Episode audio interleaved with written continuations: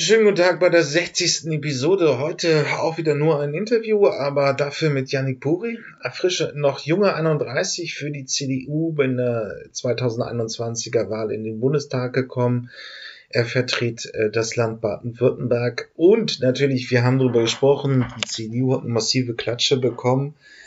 Ähm, er sieht da großen Aufbaubedarf und wie, ähm, wie positioniert sich jetzt einfach die, die CDU in den nächsten Jahren als Opposition. Auf der anderen Seite ging es auch sehr groß äh, um das Thema ja, Klimawandel. Die Frage ist, was wird die CDU machen? Sie positioniert sich wahrscheinlich ein bisschen neben der FDP, also Marktwirtschaft soll es regeln, aber man muss einen sozialen Ausgleich schaffen und mehr als es bei der FDP geplant ist. Viel Freude mit der Episode. Bis dann. Dann sage ich herzlich willkommen bei den Zukunftsmachern. Be heute begrüße ich Yannick Buri. Bitte stellen Sie sich einmal unseren geneigten Podcast-Hörern vor. Ja, hallo, Yannick Buri ist mein Name. Ich bin neu gewählter Bundestagsabgeordneter für die CDU aus Baden-Württemberg, aus dem Wahlkreis Emmendingen-Lahn. Äh, nördlich von Freiburg ist das gelegen und ja, darf jetzt die nächsten vier Jahre im Bundestag mitarbeiten. Äh, von Beruf, von der Ausbildung her Volkswirt. Ähm, das ist das, was ich bisher gemacht habe. Und ähm, genau, bin jetzt gespannt auf die nächste Zeit im Bundestag. Ähm, herzlichen Glückwunsch erstmal, ist ja noch gar nicht so lange her. War es denn knapp? Oder? es war, es war sehr, sehr knapp bei mir im Wahlkreis. Also ich habe das Direktmandat hier gewonnen äh, mit okay. äh, sage und schreibe 90 Stimmen Vorsprung. Das ist, glaube ich, das äh, viert- oder fünftknappste Wahlergebnis in ganz Deutschland gewesen.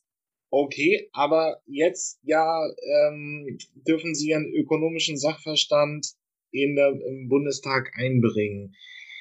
Ja, wie sieht's denn jetzt aus? Wir sind in dieses Interview am 12.11. aus. Es sieht sehr stark nach einer Ampelkoalition aus, die uns die nächsten vier Jahre regieren wird. Und die CDU ist nach ihrem, mal sagen wir mal, mittelmäßigen Ergebnis in der Oppositionsrolle. Ja, ich würde das Ergebnis jetzt nicht nur mittelmäßig nennen, sondern wir haben die Bundestagswahl ähm, verloren. Ähm, insgesamt auch, äh, wenn man in die einzelnen, in die einzelnen Regionen reingeht. Und äh, wie Sie sagen, es sieht alles nach einer Ampelkoalition aus, auch wenn wir jetzt auf die ersten Bundestagssitzungen zurückblicken, dann macht es da schon auch den Eindruck, dass äh, die sich auch ähm, zumindest mal im Bild nach außen gefunden haben. Bei den thematischen Fragen wird es ja, finde ich, schon spannender.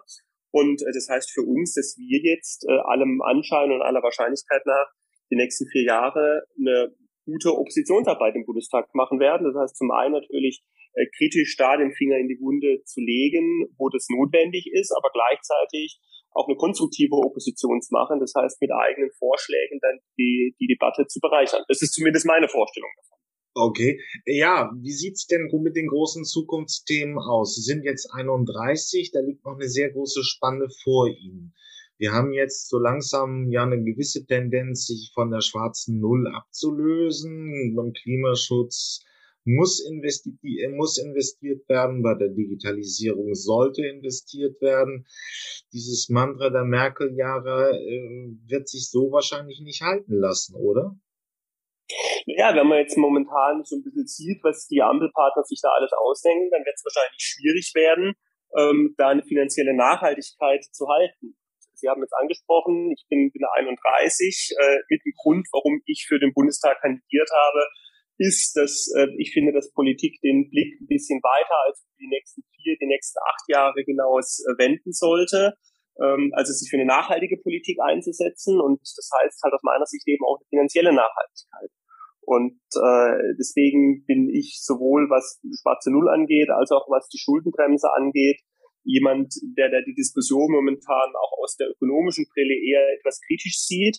Weil wenn wir uns ja mal anschauen, an was Investitionsentscheidungen in den letzten Jahren oft gescheitert sind, das ja in den seltensten Fällen äh, die finanziellen Mittel waren, sondern das waren die Planungsverfahren, äh, die lange, die lange gedauert haben. Das äh, war waren darüber hinaus, dass man teilweise auch in der politischen Richtung sich nicht immer ganz einig war, in welche Richtung es gehen sollte.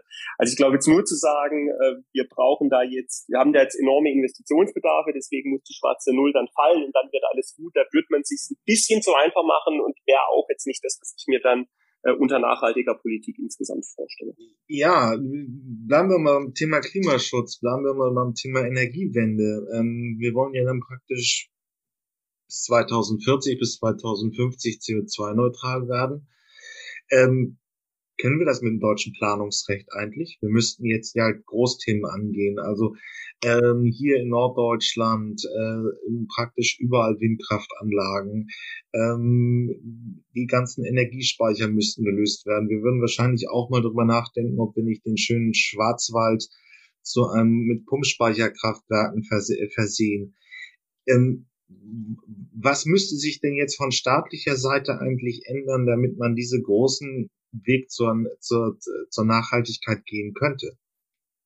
Also ich glaube, in dem aktuellen Planungsrecht, Sie haben es eben angesprochen, wird das sehr, sehr schwierig. Deswegen ähm, brauchen wir aus meiner Sicht äh, eine Planungsbeschleunigung, einmal beim Thema Ausbau erneuerbarer Energien, aber im Übrigen auch beim Ausbau von Verkehrswegen, wenn ich beispielsweise an, an große Bahnverbindungen denke. Bei mir hier durch den Wahlkreis läuft die Rheintalbahn, ist eine der zentralen Verkehrsachsen äh, Europas von Rotterdam nach Genua. Es gibt noch ein Nadelöhr, das ist hier zwischen Offenburg und Basel, wo wo der Ausbau zweigleisig nach wie vor ist, viergleisig werden soll. Aktuelles Planungsdatum für die Fertigstellung ist das Jahr 2042.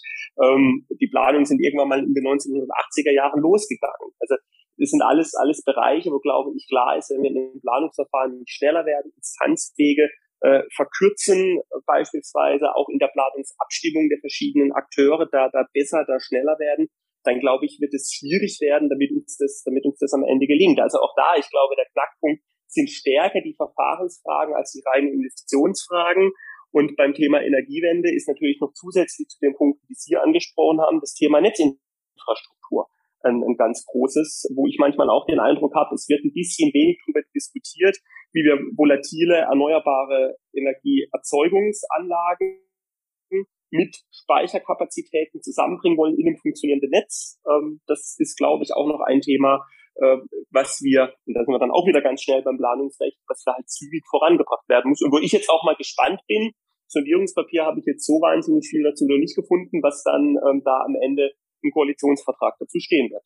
Ja, das ist jetzt ein bisschen Stochern im Nebel, aber ähm, es sieht jetzt so aus, als ja, kann man eigentlich nicht sagen.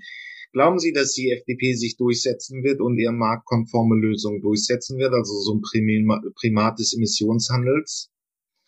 Und, äh, oder wird es eher eine staatliche Lösung geben, so wie es die Grünen machen?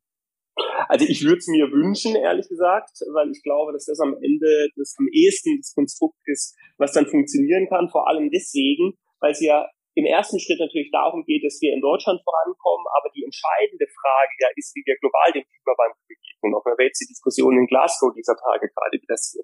Und da ist, glaube ich, der eins, also einmal der einzige Weg, den wir haben, aber gleichzeitig auch die Verantwortung, die wir als Deutschland haben, dass wir aufzeigen müssen, dass man Klimaschutz und Wachstum, Marktwirtschaft, Innovation, dass das zusammengeht, dass das keine Widersprüche sind. Und deswegen braucht es aus meiner Sicht da dann auch am Ende marktwirtschaftliche Lösungen. Ich bin aber auch da gespannt in der, in der Gemengelage. Äh, man hat ja durchaus den Eindruck, äh, die Grünen sind da jetzt nicht ganz so zufrieden mit der Richtung, in der sich da die Verhandlungen insgesamt gerade, gerade entwickeln und gerade im Bereich des Klimaschutzes, angefangen von der grünen Jugend bis hin zu äh, NGOs, die da jetzt ja wohl von der grünen Parteispitze gerade aufgefordert werden, da etwas Druck auszuüben. Also ich würde mir wünschen, man würde da viel FDP am Ende sehen in, im Ampelkompromiss. Ich bin mir aber nicht so sicher, ob das dann auch so sein wird. Ähm, warum, ähm, wir sollten das vielleicht auch mal öffnen für die Hörer, warum ist der Emissionshandel oder im Prinzip diese marktwirtschaftlichen Lösungen so viel besser?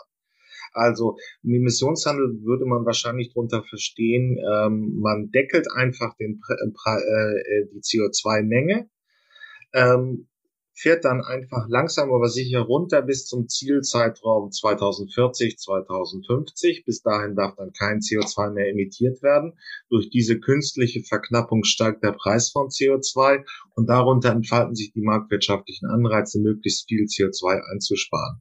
Es gibt jetzt natürlich schon einige, ich will es nur kurz ausholen, aber vielleicht mhm, gerne öffnen für den Hörer. Es gibt natürlich jetzt schon einige Lösungsansätze. Ich podcaste bekanntermaßen über Elektromobilität, aber es gibt auch äh, erneuerbare Energien sind äh, CO2-neutraler und was haben wir noch alles? Ähm, verschiedenste Möglichkeiten im Verkehr einzuspannen. Das ist das klassische Effizienzdenken von BWLern wirklich nochmal, äh, wenn Verkehr teurer wird, ihn auch einfach zu reduzieren. Warum ist das so, so, so wahnsinnig sinnvoll?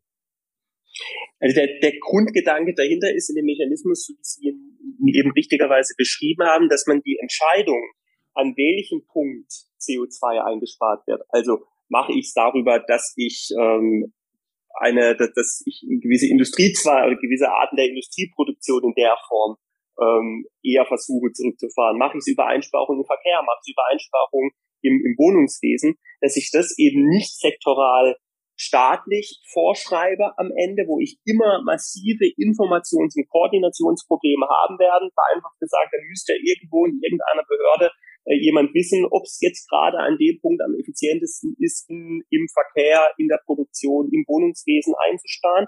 Oder ob ich eben sage, ich setze einen Regelrahmen, der eben, wie Sie es beschrieben haben, im, äh, mit, mit den Zertifikaten dann gestaltet ist, mit den steigenden Preisen und sagt dann, okay, ich überlasse den einzelnen Akteuren, die davon betroffen sind, zu entscheiden, fahre ich jetzt weniger Auto, ähm, investiere ich jetzt in eine Wärmedämmung beispielsweise oder, äh, oder was auch immer, um am Ende zu reduzieren, aber mach's eben da, wo es für mich am effizientesten möglich ist. Und bin dann nachher genauso am Ziel der eingesparten Menge, die ich in meinem Zeitkorridor erreichen will, äh, lasse aber den Weg dahin, wie das dann konkret funktioniert, eben dezentral geschehen und dezentral steuern und nicht sozusagen von oben herab vor Ort.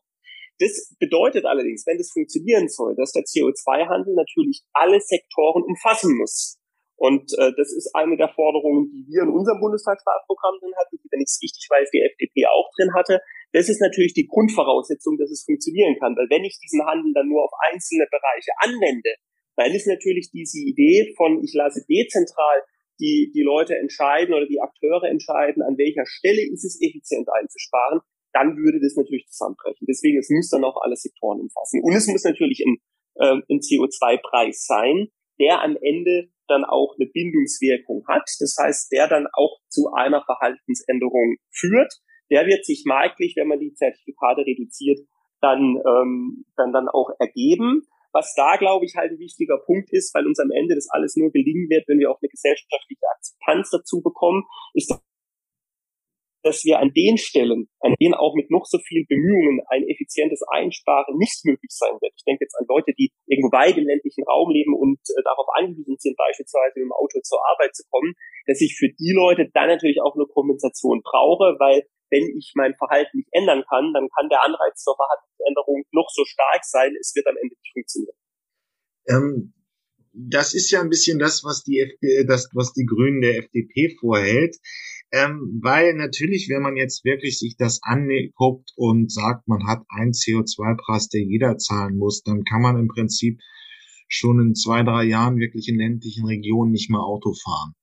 Und wie soll das geregelt werden? Wir dürfen, es wird jetzt ja auch häufiger kritisiert, das ist ja alles noch sehr viel Theorie, aber im Prinzip ist diese Veränderung ja gigantisch. Wahrscheinlich mit dem Aufkommen. Naja, und es ist ja ich würde sagen, es ist nicht nur Theorie, wenn wir jetzt sehen mit der Einführung der CO2-Steuer oder auch der Entwicklung in, in den Energiepreisen, in den Verbraucherpreisen, das ist jetzt nicht nur CO2-Steuer, sondern auch vieles anderes, was da gerade drin steckt aber ist es ja schon so, dass es auch jetzt gerade schon auch für den einzelnen Haushalt spürbar wird. Also das muss man dann natürlich auch offen und klar sagen. Natürlich die Konsequenz einer Klimaschutzpolitik ist, dass Dinge, die CO2 emittieren, natürlich dann auch teurer werden. Ja, ähm, nur mal ganz ehrlich gesagt sind wir jetzt ja noch am Anfang der Entwicklung. Wenn man sich das alles anguckt, dann wird das ja so eine gravierende Veränderung wie die sozialen Sicherungssysteme in der Arbeit, die also unser gegenwärtiges Leben und die Wirtschaft, in der wir uns bewegen, sehr stark verändern wird. Wir haben jetzt die Anfänge gesehen. Jetzt im November 2021 haben wir so die ersten Steigerungen des Ölpreises und der Energiekosten. Aber kann man sich auch ein bisschen fragen, ob das an Corona liegt. Aber da wird ja noch eine Menge kommen. Und deswegen ist ja die Frage, wenn ich jetzt einen CO2-Preis anführe, können Menschen irgendwo in ländlichen Regionen nicht mehr Auto fahren in das zwei, ist, glaube ich, zwei drei ja. Jahren. Ähm, ähm, und ja, ich, bleibe mal beim Thema Elektromobilität, weil ich mich auskenne. bis die Fahrzeuge so im nennenswerten Angebot äh, in Gebrauchtwagenpreise runtergehen, da wird es ein paar Jahre dauern. Es gibt momentan noch kaum Fahrzeuge und die werden kaum genutzt. Das heißt, die Preise sind noch hoch. Also der, der Staat baut einen riesen Druck auf und man kann nur sehr, sehr begrenzt äh, ähm, sich anpassen und hat dann einfach höhere Kosten. Das ist ja, genau so ist es. Und wenn Sie gleichzeitig im Moment versuchen, ein, ein Elektroauto oder auch ein Hybrid ähm, sich gerade irgendwie zu, ähm, zu kaufen, wenn Sie da die Möglichkeit dazu haben, dann sehen Sie auch, was Sie im Moment für, für Wartelisten und für Wartezeiten haben.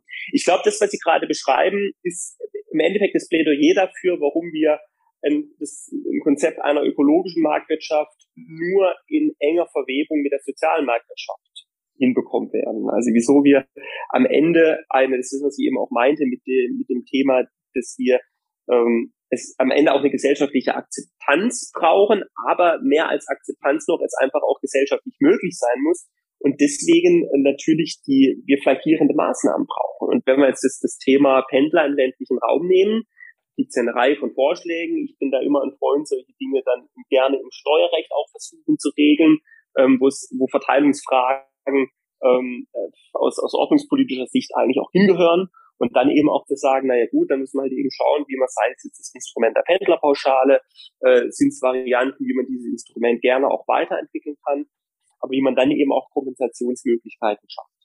Aber dann steht ja ein bisschen an, wenn ich das jetzt alles kompensiere, mir Wohnungen angucke, mir Verkehr angucke, mir Lebensmittel angucke. Naja, alles, alles, also alles können sie nicht kompensieren. Sie müssen ja, halt die, genau, ich, ich glaube, sie müssen, sie müssen halt ansetzen, ansetzen daran zu kompensieren, wo sie durch den Preis alleine eine Verhaltensänderung nicht hinbekommen werden, weil es nicht geht.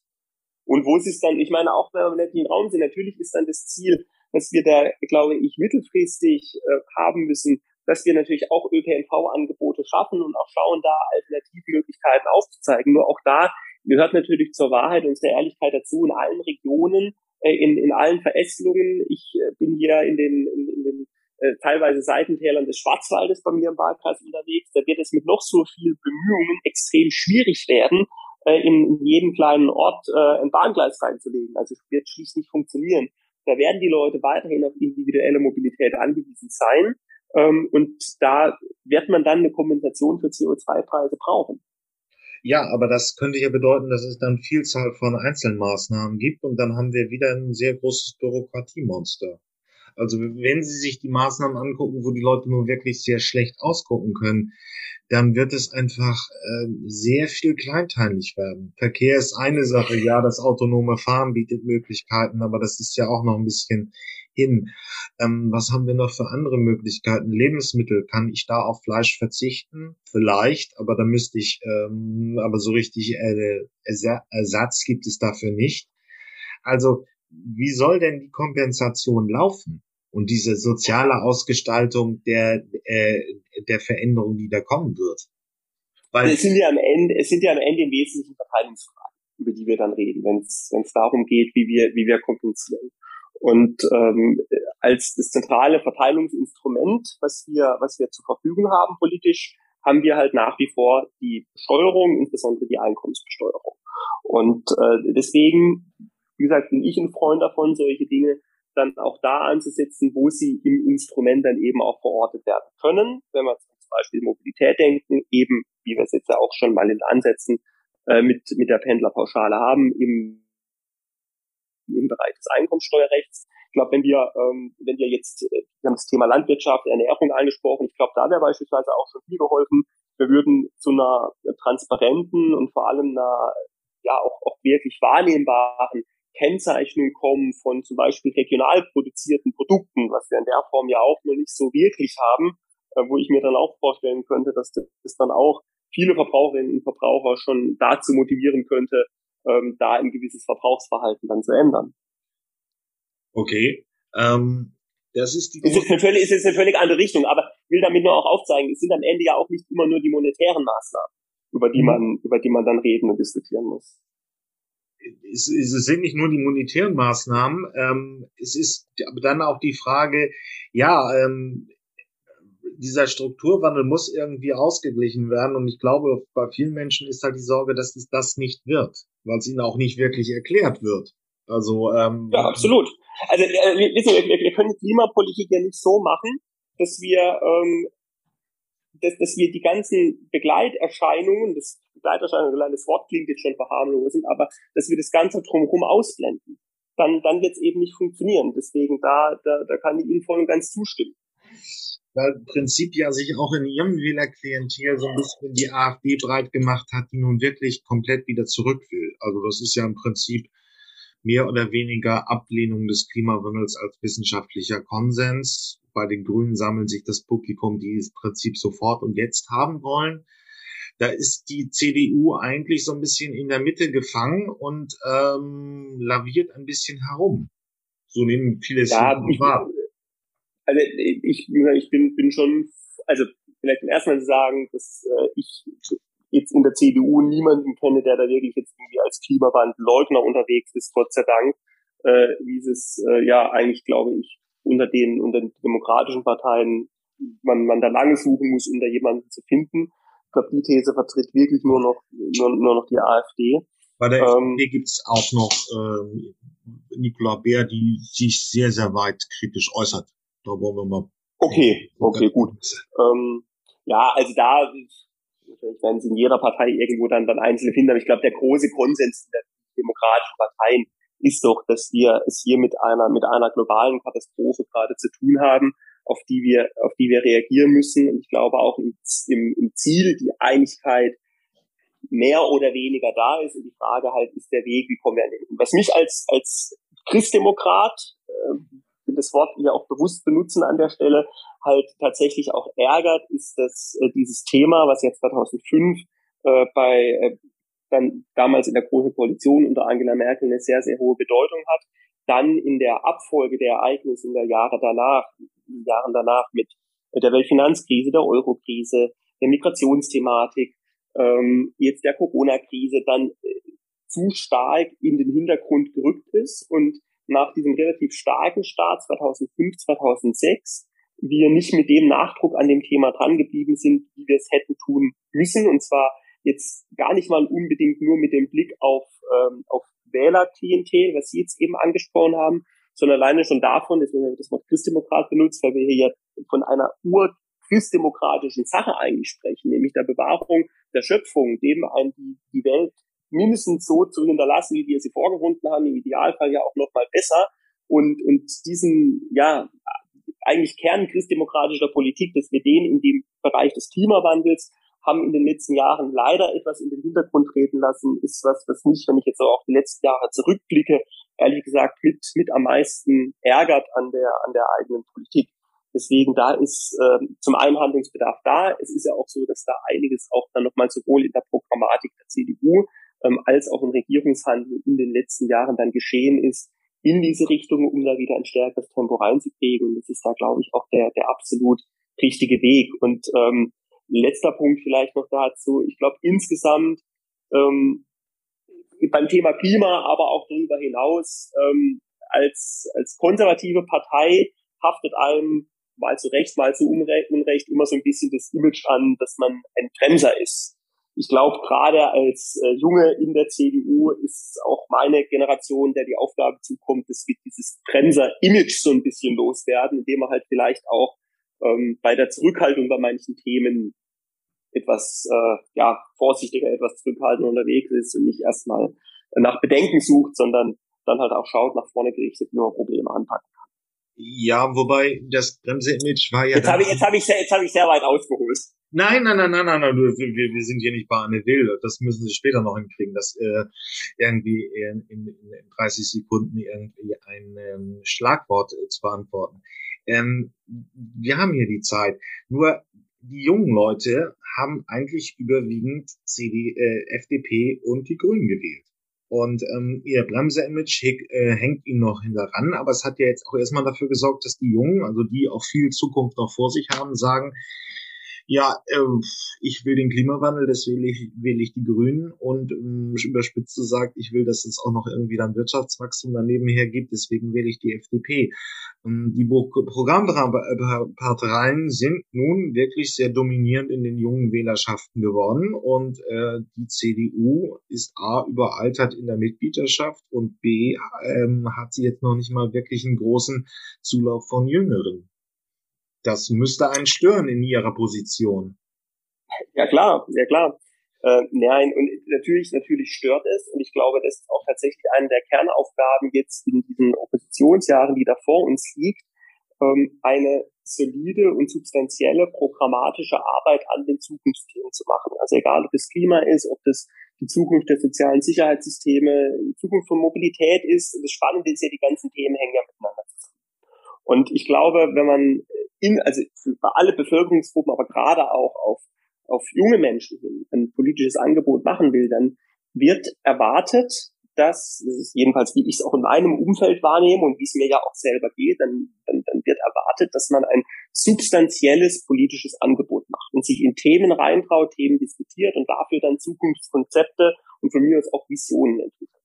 Und das ist das, was ich eben meinte mit dem, mit dem Bremser-Image, was wir da halt loswerden müssen als Partei und wo wir, glaube ich, aber auch alle Möglichkeiten haben. Nur es setzt halt voraus, sich dann halt auch in thematische Debatten reinzutrauen und halt vielleicht mehr sich dann auch mit den Themen, die zum einen die Menschen bewegen, die in der Gesellschaft die virulenten Themen sind, auseinanderzusetzen, da in die Tiefe reinzugehen und halt vielleicht dann auch die ein oder andere Personaldiskussion mal weniger zu führen. Ja, äh, ähm, das ist sicherlich die Frage, das machen wir hier auch nicht.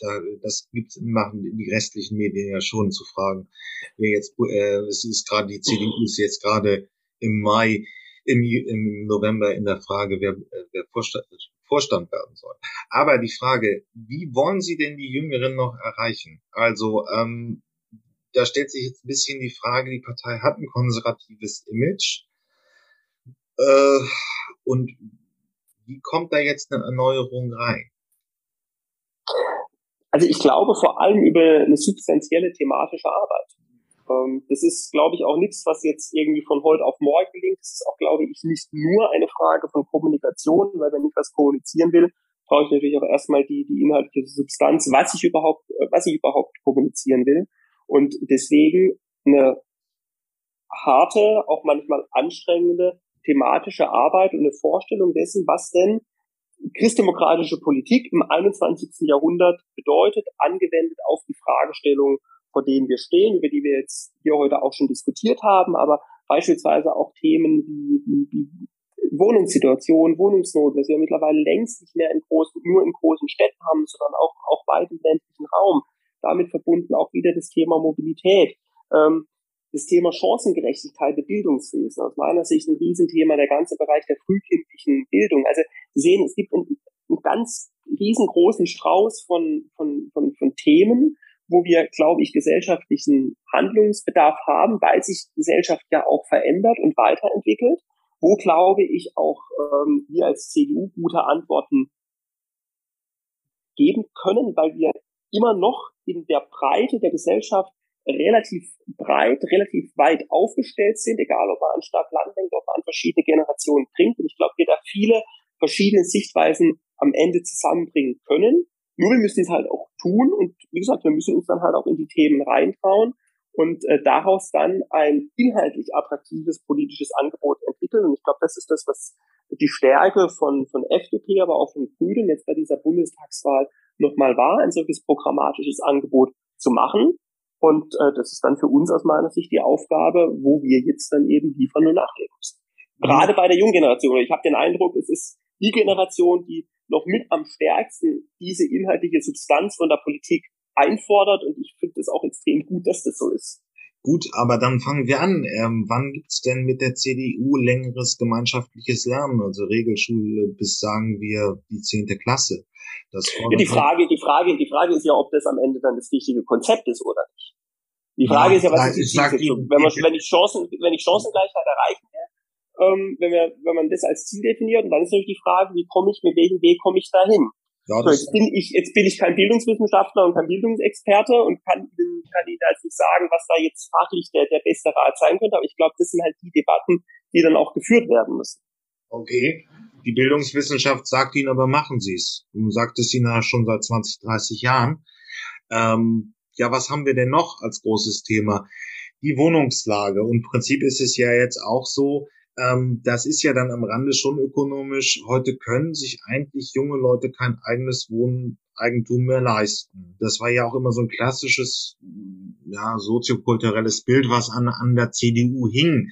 Also man wohnt in einem eigenen Wohnraum und baut sein eigenes Haus. Ähm, was wollen Sie damit machen? Wir sind ja jetzt, oder um im Hintergrund zu nehmen, wir sind jetzt in einer historischen Niedrigzinsphase. Die Immobilienpreise springen eigentlich überall durch die Decke, in den Großstädten besonders, aber auch in Mittelzentren, also in Kleinstädten und auf dem Land wohl langsam dann auch.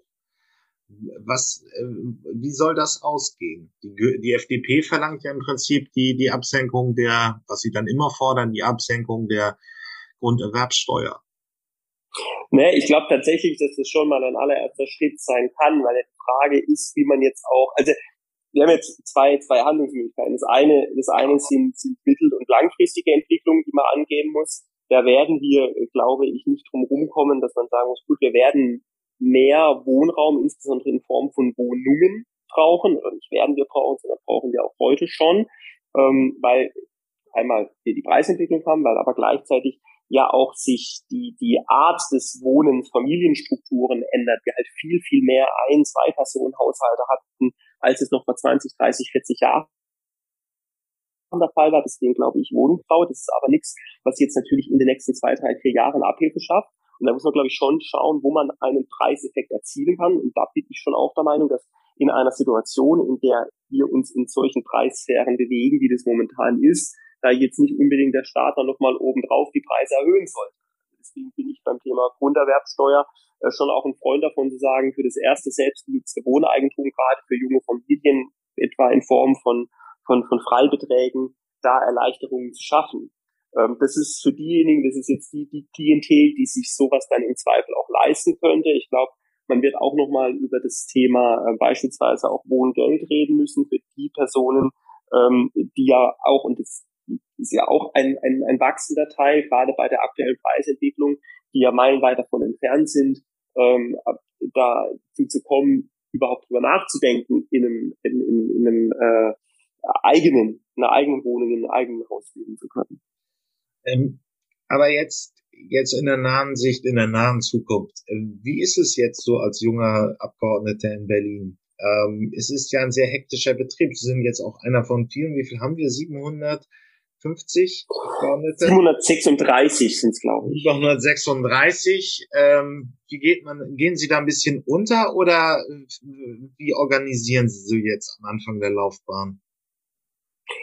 Also äh, langweilig wird's nicht, das kann man glaube ich auf jeden Fall schon mal sagen. Es ist natürlich in den ersten Wochen vieles auch nochmal geprägt von vielen organisatorischen, administrativen Aufgaben, bis das eigene Abgeordnetenbüro steht äh, bis so alle Arbeitsabläufe sich, sich einmal eingespielt haben. Aber es ist tatsächlich auch so, dass von wirklich den ersten Tagen an auch schon Zuschriften, Bürgeranfragen kommen mit ganz konkreten Problemstellungen, wo man als Abgeordneter dann um Unterstützung gebeten wird, was dann auch schön ist, wenn man auch schon, was jetzt in meinem Fall auch der Fall war, in den ersten Wochen dann auch schon die Erfahrung machen kann, dass man Menschen dann auch helfen kann als Abgeordneter, weil das ist am Ende ja auch das, um was es in dem, in dem Job dann auch geht oder in der Aufgabe dann auch geht. Also es geht quasi vom ersten Tag an dem vollen Tempo los und wenn dann irgendwann der administrative Teil ein bisschen weniger wird und der programmatische Teil dann gerade auch über die Ausschussarbeit noch etwas mehr wird, dann macht es wahrscheinlich noch ein bisschen mehr Spaß, als es jetzt ohnehin schon Spaß macht.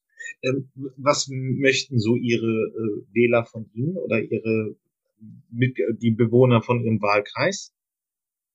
Äh, Sie meinen jetzt in den Sachen, die jetzt schon äh, da auf mich zugekommen sind oder darüber ja, hinaus? genau. Was, was, was, möchte, was möchte der Bürger so ein bisschen von seinem Bundestagsabgeordneter? Ich, ich glaube, um es mal vielleicht zuerst mal abstrakt zu sagen, dass man eben ansprechbar da ist und dass man sich kümmert, wenn ein, wenn, wenn ein Problem auftritt. Es äh, geht los bei einem Handwerksunternehmen, was sich an mich gewandt hat, weil ähm, ein Auszubildender, der dort beschäftigt wird, ähm, der aus Syrien kommt, äh, jetzt äh, die Diskussion hat, ob er dann die Ausbildung jetzt zu Ende machen darf oder nicht, wo es dann darum ging, jetzt zusammen mit Ausländerbehörde und mit Arbeitsagentur da eine Lösung herbeizuführen. Bei einem anderen Fall, da ging es um Ausbau Ganztagsbetreuung bei einer Grundschule bei mir im Wahlkreis. Äh, da drohten die Fördermittel zu verfallen, wenn der Bau nicht bis zum 31.12. fertiggestellt ist. So wissen wir alle, wie gerade Rohstofflieferungen ähm, und, und Handwerkertermine gerade sind, also unmöglich bis zum 31.12. zu halten. Ähm, da ist es ja tatsächlich sogar gelungen, die Fraktion, ähm, die Fraktionsarbeitsgruppe bei uns dazu bewegen, dass wir da gestern im Plenum einen Antrag gestellt haben, dass diese Frist verlängert werden soll. Ich hoffe, dass da die Ampelparteien jetzt auch mitmachen. Ähm, das betrifft jetzt auch nicht nur den einen Fall in der Gemeinde bei mir im Wahlkreis, sondern das ist, glaube ich, bundesweit gerade ein Problem. Und wenn man dann relativ schnell eben auch schon sieht, bei so konkreten Problemen dann Dinge auch, auch anschieben, in Bewegung setzen zu können, ähm, dann ist es natürlich einmal ähm, motiviert es für die eigene Arbeit, äh, aber man kann dann natürlich auch die, die Erwartungen der, der Menschen im Wahlkreis ein Stück weit widerspiegeln äh, und halt sagen, okay, ich bin für euch ansprechbar und ich will mich kümmern, wenn es irgendwo ein Problem gibt, weil dafür ist man dann gerade auch als direkt gewählter Abgeordneter äh, natürlich auch da. Ja, wünsche ich viel Spaß. Man hört ja vieles. Dankeschön. Ähm, weil im Prinzip ja jetzt ist, ähm, haben Sie denn schon ein eigenes Büro? Ähm, wir haben so ein Übergangsbüro jetzt gerade. Ich glaube, das ist auch bei allen neuen MDBs so, äh, wo wir jetzt mal auch ziemlich weit äh, weg vom, vom Reichstagsgebäude in der Wilhelmstraße, das gegenüber von der britischen Botschaft in Berlin, wer da vielleicht schon mal war, ähm, jetzt gerade, ich glaube, jeder Abgeordnete irgendwie zwei Zimmer für sich und seine Mitarbeiter zugeteilt bekommen hat. Ähm, das, äh, ja, man ist da arbeitsfähig. Ähm, es ist vor allem, glaube ich, für die Mitarbeiter ähm, ist noch das größere Problem als für uns Abgeordnete, weil wir sowieso die meiste Zeit irgendwo in den Gebäuden unterwegs sind. Ähm, also deswegen, wenn man dann irgendwann zu den richtigen Arbeitsmodus kommt, ist es nochmal, äh, ist es dann, glaube ich, nochmal ein bisschen angenehmer, wobei ich sagen muss, ähm, gerade als junger Abgeordneter, da, zumindest bei mir ist es so, ich bin im Zweifel auch mit dem Laptop auf dem Flur arbeitsfähig. Also da ja. hängt jetzt das äh, politische Wohl und Wehe nicht daran, ob man einen Büroraum hat und äh, wo und wie der dann ausgestattet dann möchte ich mich dafür bedanken, Herr Buri, für dieses Gespräch. Ja, sehr, sehr gerne. Alles klar. Viel Spaß in Berlin. Willkommen auf der Future Sounds Liste. Heute packe ich zwei Sachen drauf. Ähm, die erste ist ein bisschen Abtempi und ich finde Kete, übrigens geschrieben mit C, äh, ist eine neue deutsche Singer-Songwriter Hoffnung aus Deutschland ich bin da so ein bisschen ambivalent. Ja, das ist so meine Strecke. Ich finde auch, also mehr oder weniger, wenn euch das anhört, schreibt es mir auch gerne in die Kommentare oder schreibt es mir einfach.